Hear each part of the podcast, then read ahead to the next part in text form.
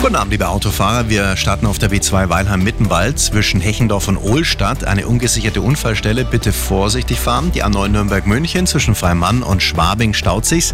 Und zwar zurück bis Garching Süd. Eine Meldung aus dem Kreis Miesbach zwischen Ziegelhaus und Leitzach. Ein Unfall. Die Strecke ist komplett gesperrt. Der Verkehr. Präsentiert von Real Eyes, dem Augenlenker.